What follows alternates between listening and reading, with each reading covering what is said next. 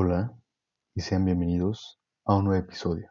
¿Por cuántos pesos, por cuántos dólares, por cuántos euros estarías dispuesto a que te humillen? No sé, tal vez en tu trabajo así lo hagan y no te des cuenta. Pues bien, como yo les comentaba, en la pizzería, cuando yo entré, no sabía hacer nada. Jamás había hecho una pizza en mi vida, jamás había manejado una moto, jamás había hecho pasta. Entonces pues yo empecé sin conocimiento alguno. Entonces cada vez que yo me equivocaba, cada vez que hacía algo mal, mi jefe me decía, eres un inútil, no sabes hacer nada, eres un mantenido, no sé por qué no vuelves con tus papás, no sabes hacer nada. Entonces yo me decía, wow, y si tienes razón, o sea, te cuestionas, ¿sabes? O sea, este, este, esta persona que te está humillando, que te está diciendo cosas, se mete mucho en tu cabeza y te llega como a hacer dudar de ti mismo, ¿sabes? Entonces, de ninguna manera tiene que pasar. Otra experiencia que tengo es de que, por ejemplo, yo tuve problemas con la universidad, me dieron de baja, sin embargo, yo en ese momento no quería decírselo a mi novia por temor a que pensara que yo me quería salir de la escuela, y pues por supuesto que no. Entonces, yo me dije, voy a hacer algo. En este momento no puedo estar así sin hacer nada. Entonces inmediatamente busqué trabajo y fue cuando yo trabajaba en el Oxxo. Entonces no tengo idea cómo rayos los papás de esta chava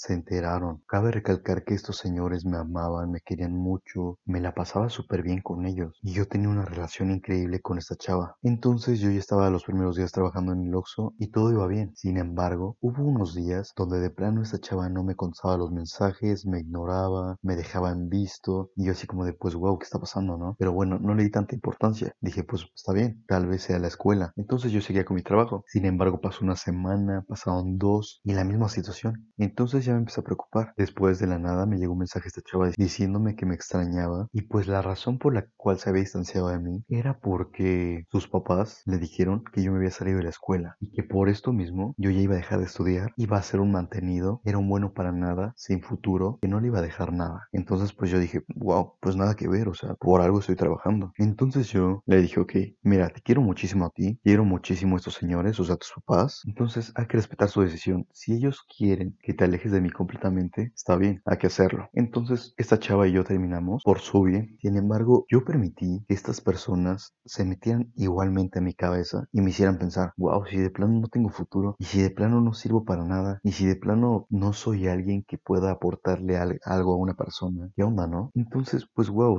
no me conocía en ese momento. Hace poco estaba hablando con mi mejor amiga y ella me decía que en su trabajo, no a ella, sino a las personas que trabajaban con ella, sus jefes opacaban constantemente a sus empleados, los hacían menos, les azotaban las cosas en la mesa, les azotaban las puertas en la cara, los trataban como perros. Y yo aquí me pregunto, ¿qué tanto estás dispuesto a humillarte? ¿Estás dispuesto a que te opaquen por unas cuantas monedas? Obviamente yo no te voy a decir que te encierres en tu burbuja de perfección y dejes de trabajar cuando la mínima cosa se te ponga encima o al mínimo insulto. Nada que ver. Sin embargo, yo te animo a que te conozcas. Yo te animo a que sepas de lo que eres capaz y de lo que no. Está bien no ser perfecto. Nadie es perfecto y está bien no saberlo todo. Yo, por ejemplo, estudio ingeniería química y soy pésimo con las matemáticas la verdad, las cosas como son. No dejes que se metan a tu cabeza y te metan dudas sobre ti mismo y de quién eres y quién no. Un suceso muy humillante para mí fue cuando yo en por X o Y razón vivía con mis tíos y todo iba perfecto. Bueno, todo inicia perfecto como siempre.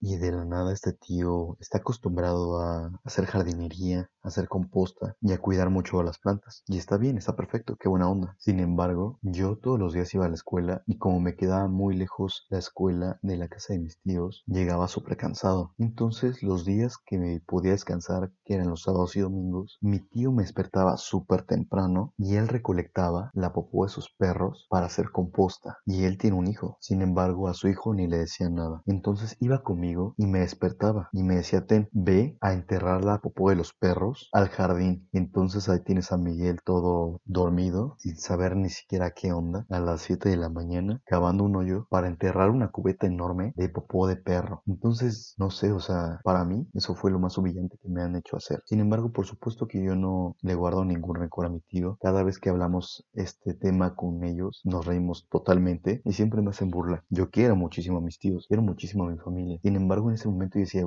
wow, o sea, ¿qué, qué onda? Y está bien llenarte de popó de repente, no literalmente. Está bien estar en la sociedad de repente, está bien estar abajo y a veces arriba. La vida, así es. No te acostumbres a que todo es felicidad, no te acostumbres a que todo es perfección, pero tampoco dejes que alguien te embarre en la popó o que alguien te use de puente para pasar sobre ti y llegar a un lugar más alto. Quiérete. Y con esto me acabo este episodio. Muchas gracias.